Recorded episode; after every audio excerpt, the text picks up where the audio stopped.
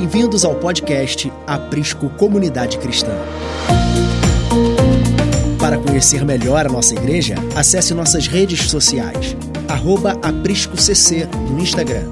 Estamos também no YouTube e nos agregadores de podcast. Procure por Aprisco Comunidade Cristã. Esperamos que esta pregação edifique a sua vida.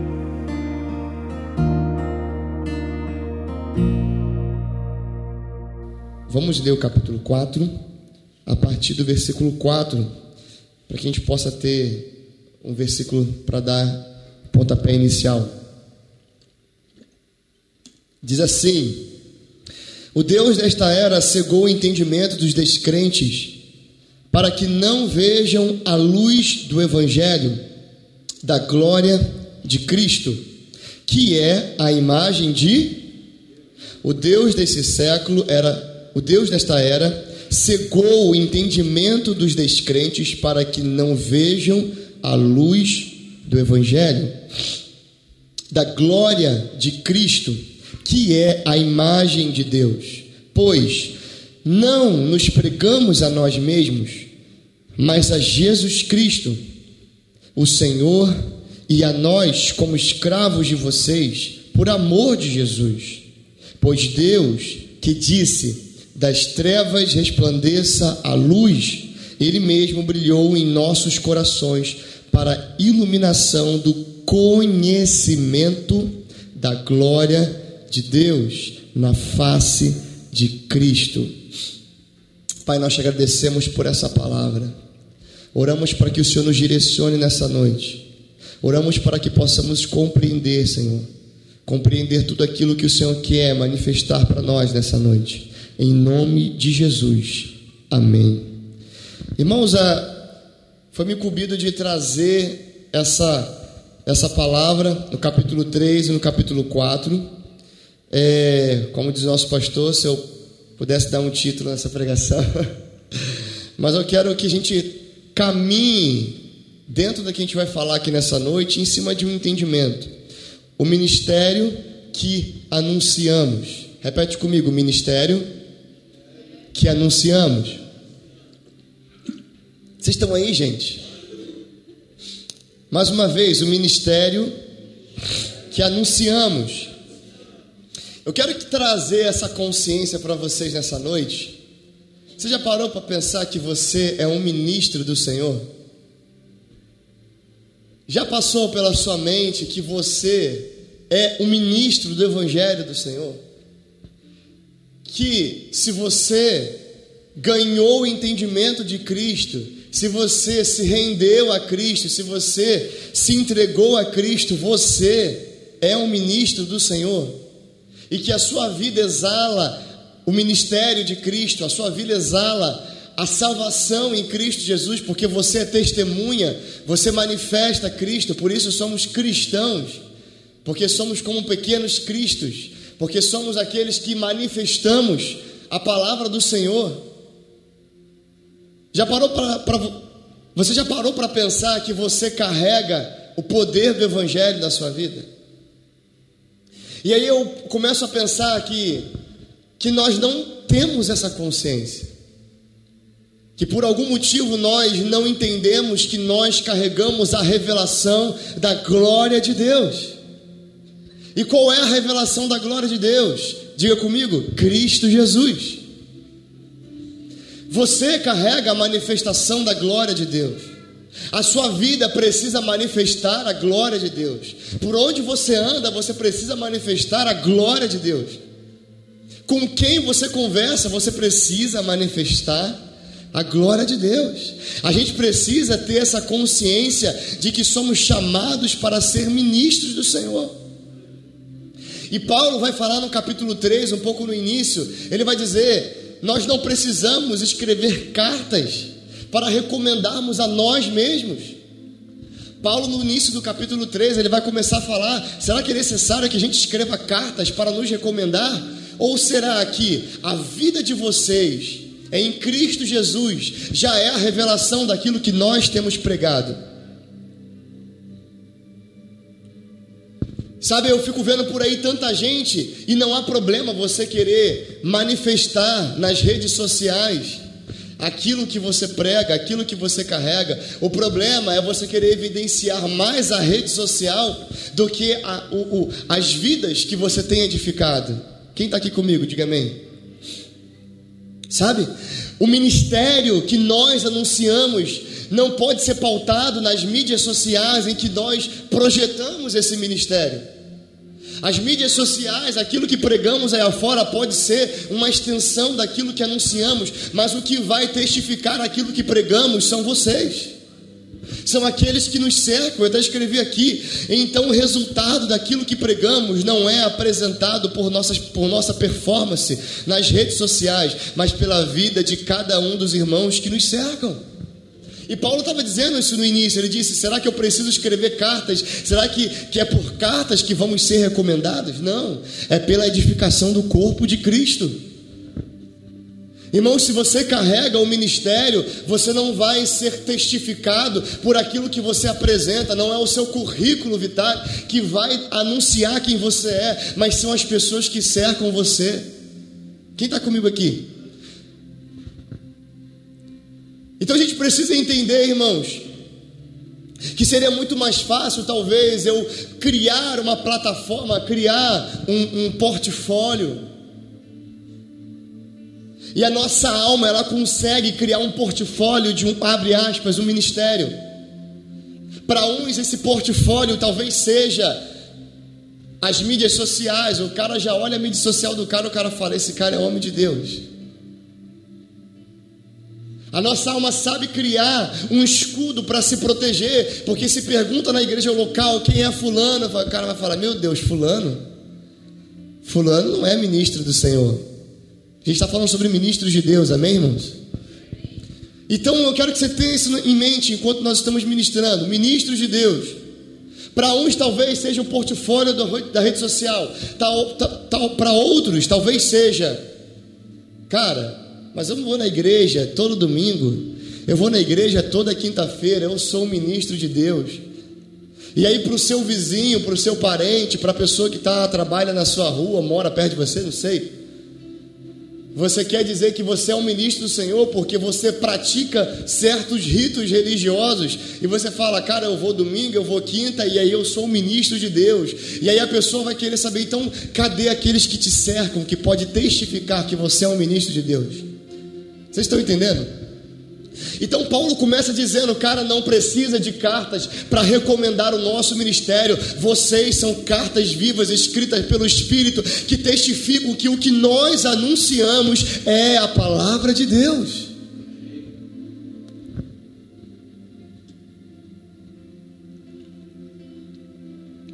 Quero muito me fazer compreendido nessa noite, mediante aquilo que o Senhor ministrou no meu coração então, se eu tentar talvez ser redundante em algumas coisas, é porque eu realmente quero que a palavra seja compreendida no coração, nos corações de vocês, amém? É, na última, não lembro qual foi o dia. Cadê a Pri? Cadê a tua esposa, Carlos? Ah, tá lá. Foi qual dia, Pri, que eu te encontrei lá? Segunda?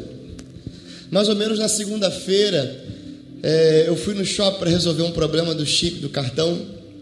E de repente, fui conversar com uma balconista ali, ela me atendeu. E o Espírito Santo veio no meu coração e falou assim: Cara, você é um ministro do Senhor. Aí eu, uau, cara, eu sou ministro do Senhor. Então tudo que eu faço, tudo que eu vou pensar em fazer, se eu vou comprar pão, o meu propósito principal não é comprar pão. O meu propósito principal é ser um ministro de Deus. E às vezes ser um ministro de Deus talvez nem vai ter a ver diretamente de eu falar de Jesus. Às vezes só o fato de eu ajudar uma pessoa a carregar uma compra, no final talvez o próprio Espírito Santo vai revelar a ela, cara, tu é um homem de Deus, não é? Eu falei assim, você é um homem de Deus. Vocês estão comigo aqui? E aí nesse dia, na segunda-feira, eu fui lá e na hora eu falei, não, eu sou um ministro de Deus. Então, eu cheguei para a mulher e falei assim, cara, eu estava tão envolvido na questão do Espírito Santo, que eu tenho, eu tenho orado muito em cima do Espírito Santo, ministrado muito sobre essa profundidade do Espírito Santo. Inclusive, está até aqui um, um, um, amigo meu, o Diogo, estudou ali comigo. ele, ele a, gente, a gente tem conversado muito, né? toda quinta-feira eu tenho ido lá no, no trabalho dele, a gente conversa muito sobre isso, a gente tem falado muito sobre o Espírito Santo. Na última quinta-feira também tivemos uma, um testemunho tremendo. E aí, nessa pegada do Espírito Santo, cheguei no shopping e. E eu fui falar com aquela mulher e o Senhor falou assim: fala de mim, fala do Espírito Santo. Então eu cheguei para ela e falei assim: cara, todo. Eu comecei a falar sobre processo. Eu falei: todo processo tem um propósito. E o propósito não é aquilo que você vai ter no final do processo. O propósito é aquilo que você vai se tornar no final do processo. Aí eu fui citei uma frase de um filme que ela conhecia, e eu falei, cara, os humanos, nós humanos, estamos muito preocupados em ter. Mas o que Deus quer, o que o Espírito Santo quer nos ensinar é a nos tornar. Então, se no meio do processo você adquiriu coisas, você talvez possa até se sentir vitoriosa, porque você passou um ciclo. Mas na verdade você vai só repetir o mesmo ciclo. Você vai chegar no final da fase, vai repetir, porque o processo não é para você ganhar coisas, é para você se tornar alguém. Cara, naquele momento a mulher começou a chorar, ficou toda arrepiada, e etc. E ela falou assim: Cara, eu, eu, eu não sou evangélica, eu sou de Deus. Aí eu, amém. amém, fala aí então. Aí ela disse assim: Mas hoje, uma pessoa que eu sigo, uma pastora que eu sigo, mandei mensagem para ela e ela disse para mim assim: Um homem de Deus vai aparecer na sua loja hoje e vai falar uma palavra na sua vida que vai mudar o seu dia, vai mudar a sua vida, vai te trazer paz. Ela falou: tô começando. E eu, ela falou assim: Eu estou sentindo paz nesse momento. E eu tenho certeza que, que você foi enviado por Deus e tal. E aí eu falei assim: Senhor, eu preciso beber água, porque eu não posso falar muito, né, eu já começo a querer beber água. Eu falei, mas eu tenho que pregar para ser irmão. Eu falei assim, Senhor, eu vou ali rapidinho da loja, vou caçar uma água. Eu falei, moça, eu vou ali rapidinho, já volto. Fica com o coração queimando aí. Aí o Espírito Santo falou assim, rapaz, é um camelo mesmo, tem que beber água toda hora. Aí eu falei, ô Espírito Santo, mas me ajuda a achar uma, um copo de água. Aí conta a Priscila, eu falei, Pri, eu vou, eu, tudo bem, ok, então, Pri, eu vou ali rapidinho comprar uma água. Não, calma, eu acabei de ganhar esse copo de água aqui, ó, é para você. A Pri estava do lado da loja, eu falei, Pri, é de Deus, depois eu te conto o testemunho. Eu peguei o copo de água e voltei para a loja, eu falei, irmã, aleluia!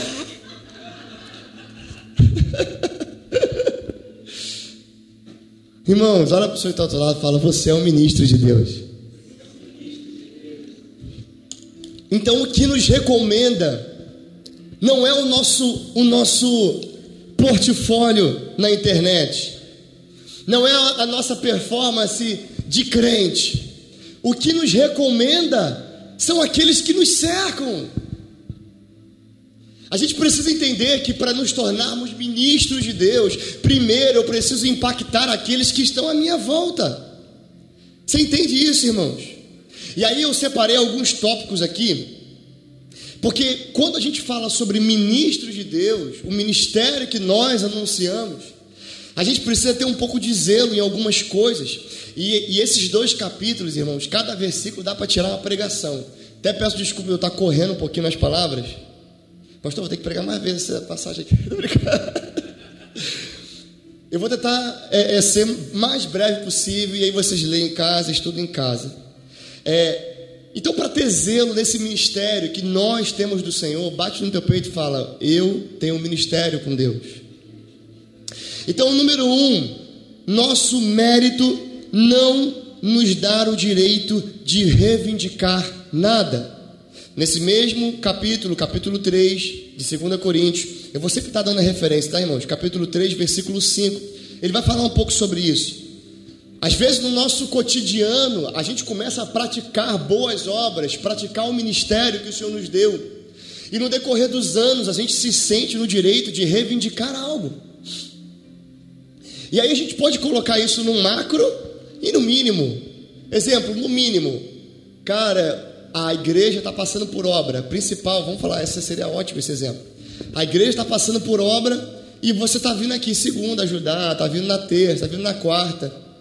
E aí você se sente o ministro de Deus, porque já está ajudando em alguma coisa na igreja, está ajudando os irmãos, está cooperando com a construção, está cooperando com alguma coisa. E aí você começa a achar no direito de reivindicar algo. E aí você começa a cobrar algo, você começa a chegar ao pastor e falar, ô pastor, tô... você não fala diretamente que você é covarde, né? mas vamos lá. Ô pastor, estou aqui, né? Você tem que botar para pregar um dia desse aí, pastor. Porque você está praticando tanto algo que você acha que é um mérito que você está alcançando, que você acha que tem o direito de cobrar algo. E aí você não tem coragem de falar com o pastor, mas você age por trás. E por trás você começa a agir como? Desculpa estar tá enquadrado aí, né? Tem que ficar aqui. Assim. Pô, você sabe que eu não consigo, né, cara? Então você acha no direito de cobrar algo. Irmãos, começa a pensar em tantos exemplos. Poxa, eu fui no evangelismo na quinta-feira. O pastor tem que citar meu nome, cara. Você começa a achar a tua alma, ela, ela quer reivindicar, porque você fez algo. Irmãos, um ministro de Deus não tem direito de reivindicar nada. Por quê? Porque o ministro de Deus não trabalha pela recompensa é, é instantânea Sim, de certa forma seremos recompensados com um galardão naquele grande dia, amém? Mas o ministro de Deus trabalha para satisfazer a vontade do Pai. Porque o ministro não é um escravo, o ministro não é um, um, um, um serviente, um, sei lá, um servente que trabalha de segunda a sexta e chega lá na sexta-feira, chega o William, pagamento aí, vamos lá.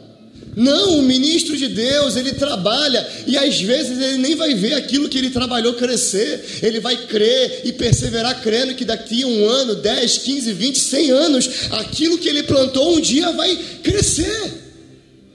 Por isso Jesus, por isso Paulo disse, eu não sei lembra quem falou, acho que foi Paulo mesmo. Paulo plantou, Apolo regou, mas quem deu o crescimento foi quem? Então tem coisas que você vai plantar, outro vai regar, mas é quem decide o crescimento é o Senhor. E talvez por misericórdia, talvez em vida você verá aquilo que você plantou crescer. Mas tem coisas, irmãos, aqui ó, pega essa palavra. Tem coisas que você vai ministrar que para proteger o seu coração, Deus não vai permitir que você veja o resultado daquilo. Para proteger você. Só que o problema é que por pela falta de poder reivindicar, porque agora você tem consciência que você não pode reivindicar, você se sente desanimado em anunciar a mensagem do Senhor ou ministrar de alguma forma aos homens, aos irmãos, às pessoas. Por quê? Porque no seu coração nunca foi por servir a Deus, no seu coração sempre foi em prol daquilo que eu vou receber depois ou reivindicar. Então agora que eu tenho consciência que eu não posso reivindicar, eu também não tenho ânimo de fazer. Quem está aqui comigo? Então isso só denuncia a avareza do nosso coração, porque na verdade fizemos por aquilo que queríamos receber. E como sabemos que não podemos reivindicar, também não faremos. Então, vamos partir para o próximo. Então, um pouco do zelo que nós temos que ter é esse, irmãos. Número um, nosso mérito não nos dá o direito de reivindicar nada. Por que mérito? Porque a, a, a conclusão daquilo que estamos fazendo, irmãos, vai gerar mérito. Não estou dizendo que o mérito é, não é de Deus. O mérito é de Deus. Amém? O problema é que por ter um mérito você acha que tem o um poder de reivindicar. Dois, em que está baseado o nosso ministério? Então, como ministros de Deus, número um, não temos o direito de reivindicar. Número dois, um zelo que precisamos ter é em que está baseado o nosso ministério. Irmãos, quando eu era criança, eu fiz parte de algumas igrejas, porque meu pai às vezes era mandado embora de uma empresa, a gente acabava indo para outra empresa e mudava de cidade, mudava de estado.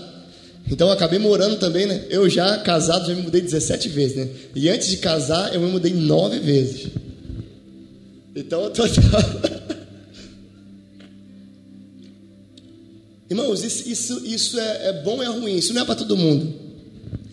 Para mim, por que, que foi bom, irmãos? Eu me sinto em casa em qualquer igreja que eu estou. Irmão, sem brincadeira, tem, eu, eu, já fiz isso muitas vezes.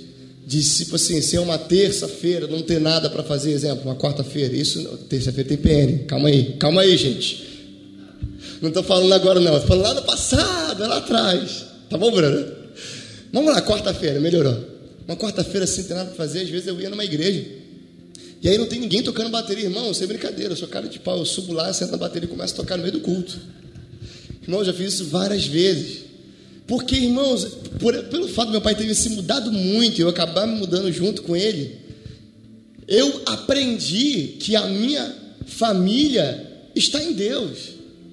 Então, onde eu vou, eu tenho facilidade de comunicar com as pessoas, de interagir com as pessoas, de me relacionar com as pessoas, de fazer amigos, fazer irmãos, conhecer irmãos. E aí nessa facilidade eu subia e, prega, e, já sentava, e às vezes o cara falava assim, poxa, tu quer pregar hoje? Eu falava, prega, me dá aqui o microfone. Irmãos, a maior alegria minha era quando dava oportunidade para pregar, ficava feliz da vida. E eu era da Batista, e as igrejas que eu ia era pentecostal, então pensa como é que era o negócio. Acabei virando pentecostal, aleluia, glória a Deus. Só que aí, irmãos, nessa, nessa questão de ir em muitos lugares, eu comecei a observar. Eu sempre fui muito crítico, muito criterioso, que eu era batista, irmão. Batista Batista, quando ouve a pregação, é assim: será que, peraí, calma aí, pausa, deixa eu ver se está na Bíblia. Está na Bíblia, pode continuar, vai. então eu fui criado assim, sabe, de é, confiar e conferir, confiar e conferir. É isso que fala, é confiar e conferir. Né? E aí, irmãos, é, ouvindo durante muitos anos muita gente pregando, eu comecei a perceber que na maioria das vezes é, eu percebi que o medo de muitos, muitos líderes é o Espírito Santo.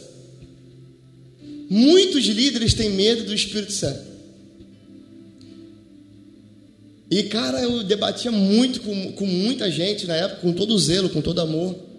É, claro, somente entre, entre eu e o líder ali. E eu debatia muito por causa disso, porque eu falava, cara, se o Espírito Santo está aqui, você impõe regras, impõe limites, não pode isso, não pode aquilo, tem que fazer isso, isso, assim, acessado. Eu falava na cara, você não confia no Espírito Santo, não? Não seria mais fácil apresentar o Espírito Santo do que apresentar uma lista de regra? Quem está entendendo, diga amém. E aí, como referência, nesse, nesse segundo tópico, é o capítulo 3 ainda, versículo 6. Que ele fala assim no capítulo 3, versículo 6, para a gente poder entender. Capítulo 3, versículo 6 o qual nos fez também capazes de ser ministros de um novo testamento, não da letra, mas do espírito, porque a letra porque a letra mata e o espírito vivifica. Se quiser deixar ali, é até bom para a galera acompanhar. Porque a letra mata, mas o espírito vivifica. E aqui Paulo está falando diretamente sobre a lei, porque a lei, na verdade, na época ela vinha, mas ela só condenava, porque ninguém conseguia cumprir a lei.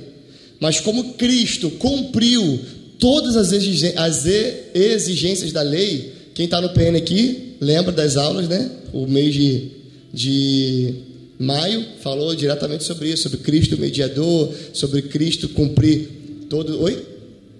Que? Cristologia, isso aí. Cristologia, está estudando sobre Cristologia. E aí, irmãos, a letra mata. E quantas vezes, durante muito tempo, eu ouvi as pessoas impondo é, parâmetros, regras e leis. Deixa eu abrir um parênteses aqui. A regra não é o problema, irmãos.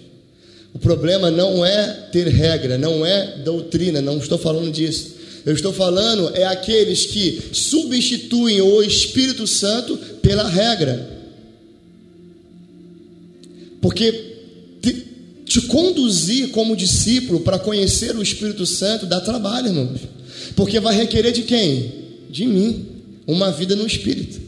Então, como eu também não tenho zelo para viver uma vida no Espírito, eu também imponho sobre você regras, porque é mais fácil eu te dar uma lista de exercícios e falar, faz isso, isso, isso, isso, isso que tu vai conhecer a Deus e seguir minha vida mundana, pecaminosa, ou sei lá, é, sem zelo, sem temor e cheia, é, é, é, totalmente distraída com o ministério do Senhor. Então, se eu vivo assim, é mais fácil eu colocar uma lista de regra para você. E quanta gente durante muito tempo viveu uma vida baseada em regras. Eu lembro quando eu era criança, eu queimei minhas fitas todinha lá do Rei Leão, muito coisa. Porque na época o negócio era queimar aquilo que não era de Deus. Queima isso, queima aquilo, queima aquilo, queima aquilo outro. Queimei muita coisa também. Sabe?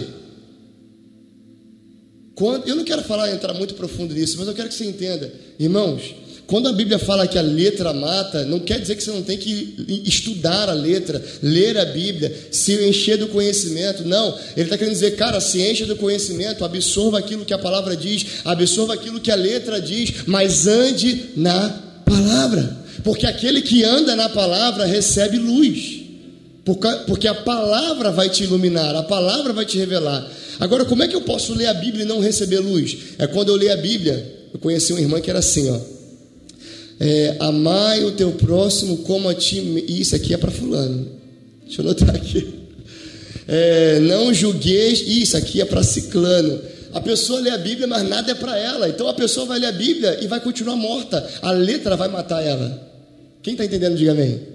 Porque a gente precisa primeiro ler, se nós somos ministros do Senhor, primeiro precisamos ler e ter um entendimento que o que estamos lendo, primeiro vai colocar a nossa vida em xeque, em evidência diante do Senhor, na luz. E mediante aquilo que lemos, nós vamos ler vamos entender, cara, eu não amo meu próximo como a mim mesmo. Cara, eu julgo muito meu irmão. O problema não é julgar, o problema é que você, você precisa entender que da mesma medida que você vai julgar, você vai ser julgado. Porque julgar todos nós julgamos, irmãos. Só que você precisa entender que da mesma medida que você, vai, que você está julgando, você vai ser julgado. Vamos para o terceiro tópico.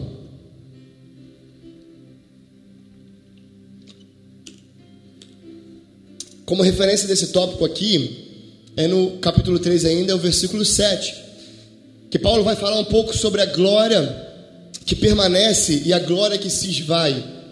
Para te contextualizar aqui, eu quero que você entenda algo.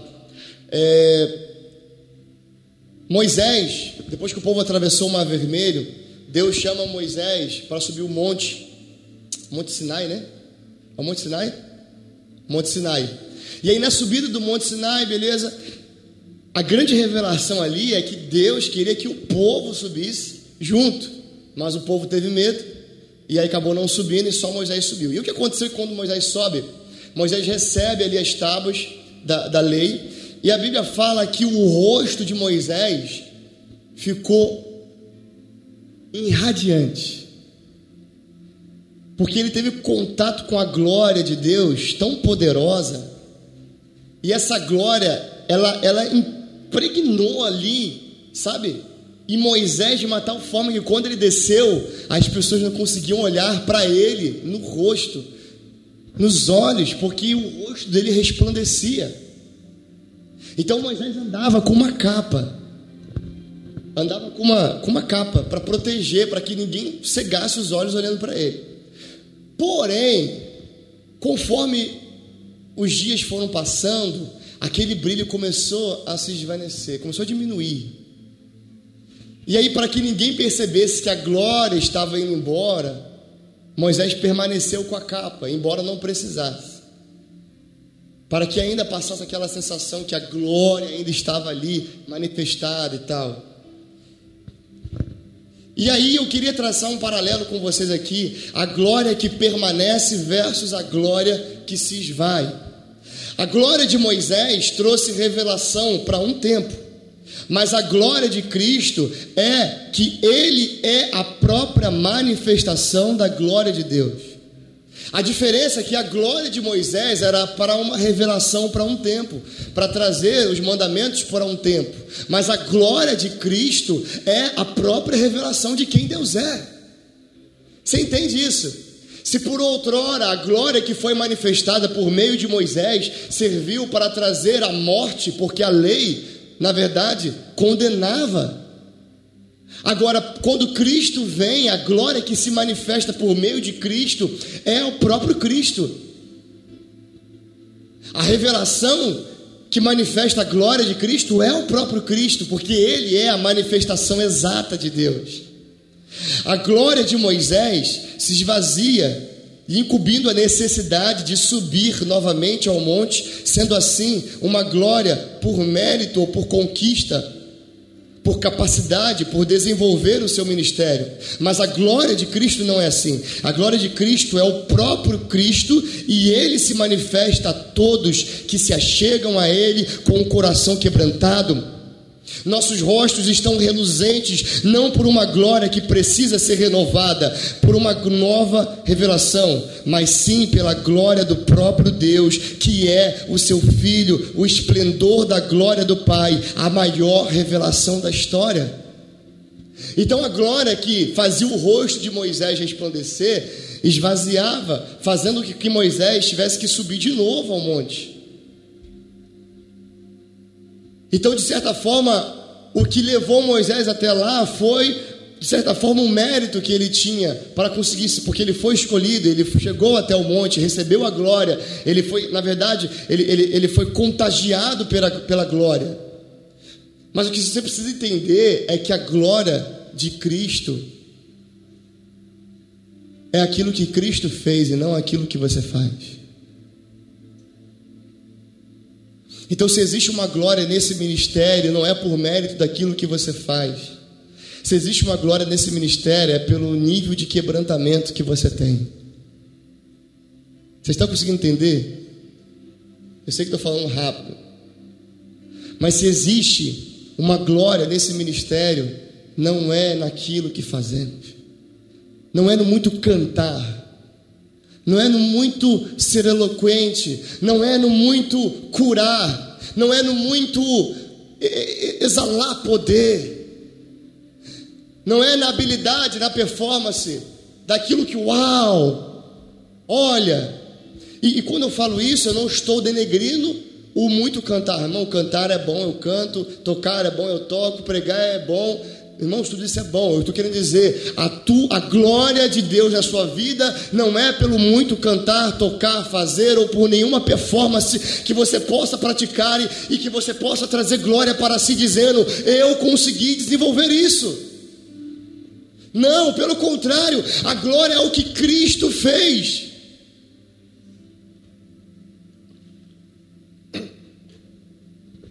A glória é o que Ele é, e Ele só pode ser naqueles que, dão, que, que se rendem a Ele por completo.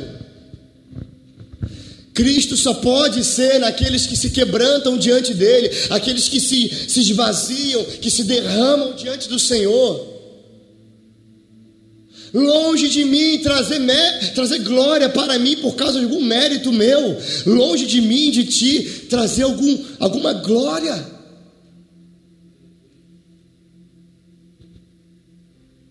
E isso não é, é, isso é pouco falado, mas quando eu era mais novo se falava muito sobre isso.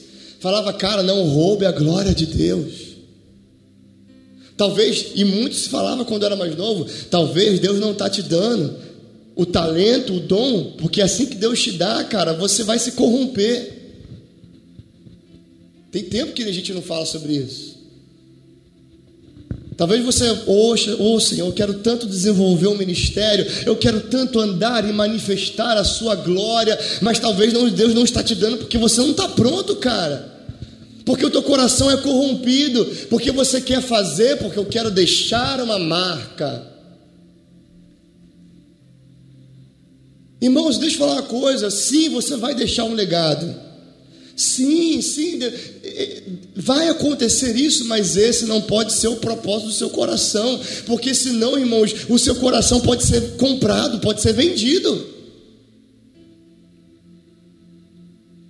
E tudo que, que, que corre o risco de fazer o seu coração estar na mesa para jogo, Deus não vai fazer para você, Deus não vai te dar porque teu coração está em jogo com aquilo ali. Por isso Deus fala sobre tudo que for guardar, guarde o seu coração.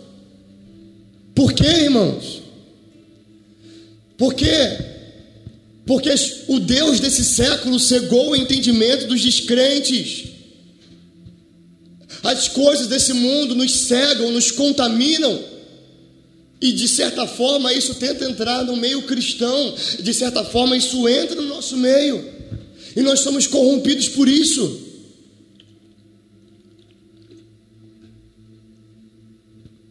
Nós nos tornamos suscetíveis a ser corrompidos por isso. Por quê? Porque o nosso coração está na mesa para rolo. O nosso coração está na mesa para jogo. Por isso, se o nosso coração está na mesa para jogo, se podemos ser comprados por algo, vendidos por algo, quer dizer que a glória que nós buscamos é a mesma glória que somente mostrava um certo esplendor, mas não permanecia, porque a glória que permanece é somente uma, aquela que eu morro e ele cresce, ele vive. Que eu, que ele cresça e que eu diminua. Essa é a glória que cresce e permanece. Essa é a glória. Vamos avançar.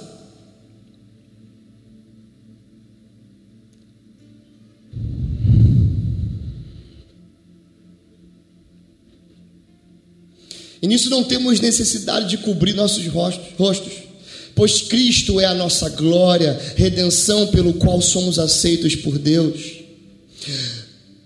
Quarto, onde o Espírito está, há liberdade. Vou passar, irmãos. Cinco, como contemplamos a glória do Senhor. E referência, quero lembrar vocês em João 17, 3, é, versículo 3, que ele fala: E a vida eterna é essa que te conheço como o único Deus verdadeiro e a Jesus Cristo, aquele que tu enviastes. Pai, eu te glorifiquei na terra, completando a obra que tu me destes. Então, o 5, como contemplamos a glória do Senhor. E isso é muito interessante, como é que a gente completa a glória do Senhor, porque se Cristo glorificou a Deus completando aquilo que ele fez, então contemplar, presta atenção, Cristo glorificou a Deus por meio daquilo que ele concluiu. Então, para contemplar a glória de Cristo, é vendo o completar da obra de Cristo na vida do William. Vocês estão entendendo?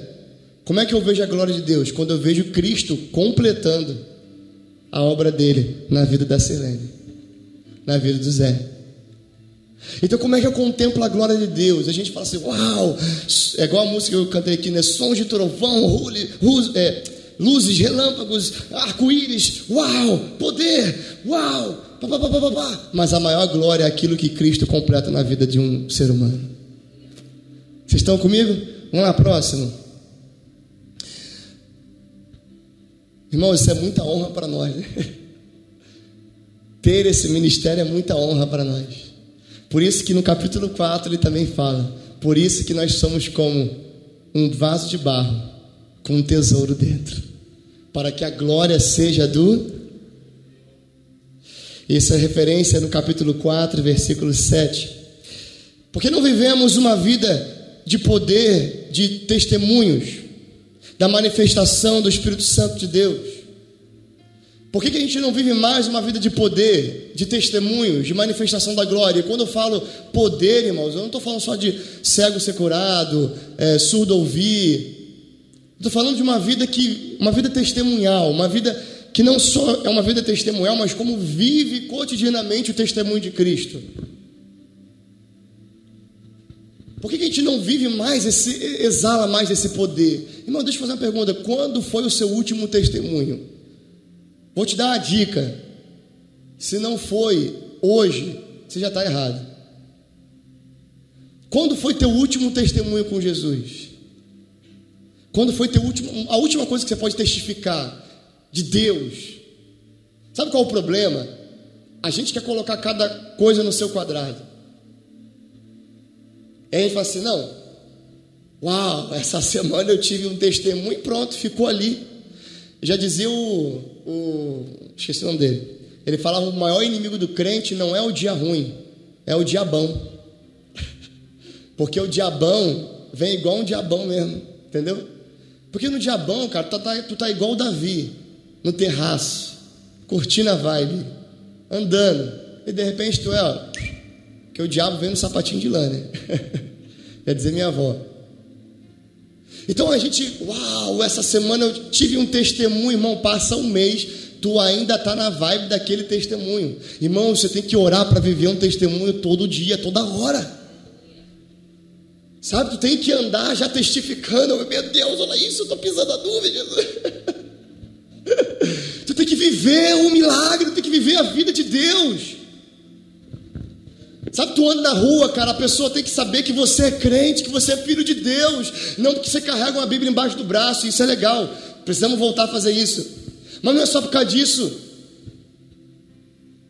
E sim, porque elas olham para você e você não perde uma oportunidade para manifestar a glória de Deus. E quem é a glória de Deus é Cristo. Você não perde uma oportunidade para falar para a pessoa de que quem Jesus é, o que ele fez por você.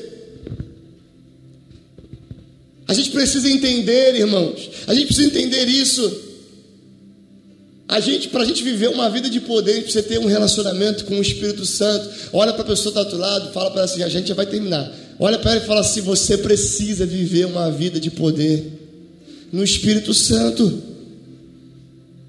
E somente um relacionamento com o Espírito Santo vai te fazer chegar nesse lugar.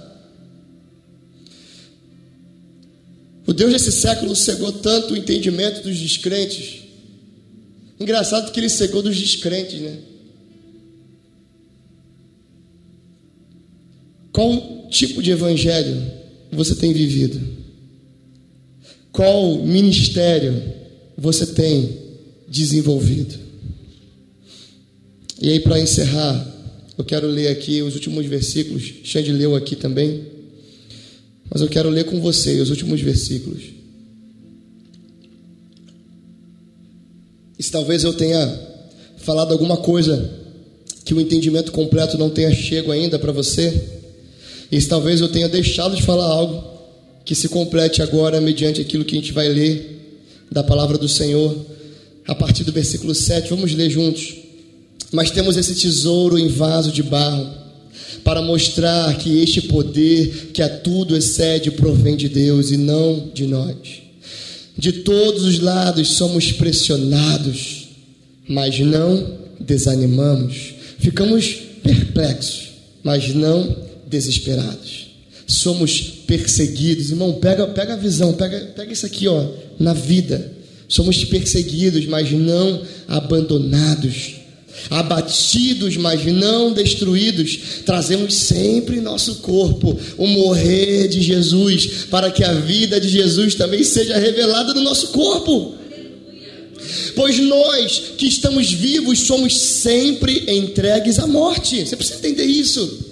Por amor a Jesus, para que a sua vida também se manifeste em nosso corpo mortal, de modo que em nós atua a morte mas em vocês a vida. A tua morte não porque não por causa do demônio, não é isso não, irmãos. É por aquilo que nos entregamos, nos entregamos até a morte, para que em vocês atue a vida. Estamos dispostos a nos sacrificar, a morrer para o cumprimento do ministério de Cristo. Versículo 13: está escrito: crie, por isso falei, irmãos. Se você crê, você precisa falar. Com esse mesmo espírito de fé, nós também cremos e por isso falamos.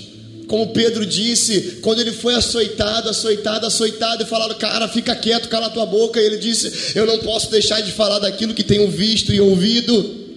15, tudo isso é para o bem de vocês, para que a graça que está alcançando um número cada vez maior de pessoas faça que transbordem as ações de graça para a glória de Deus.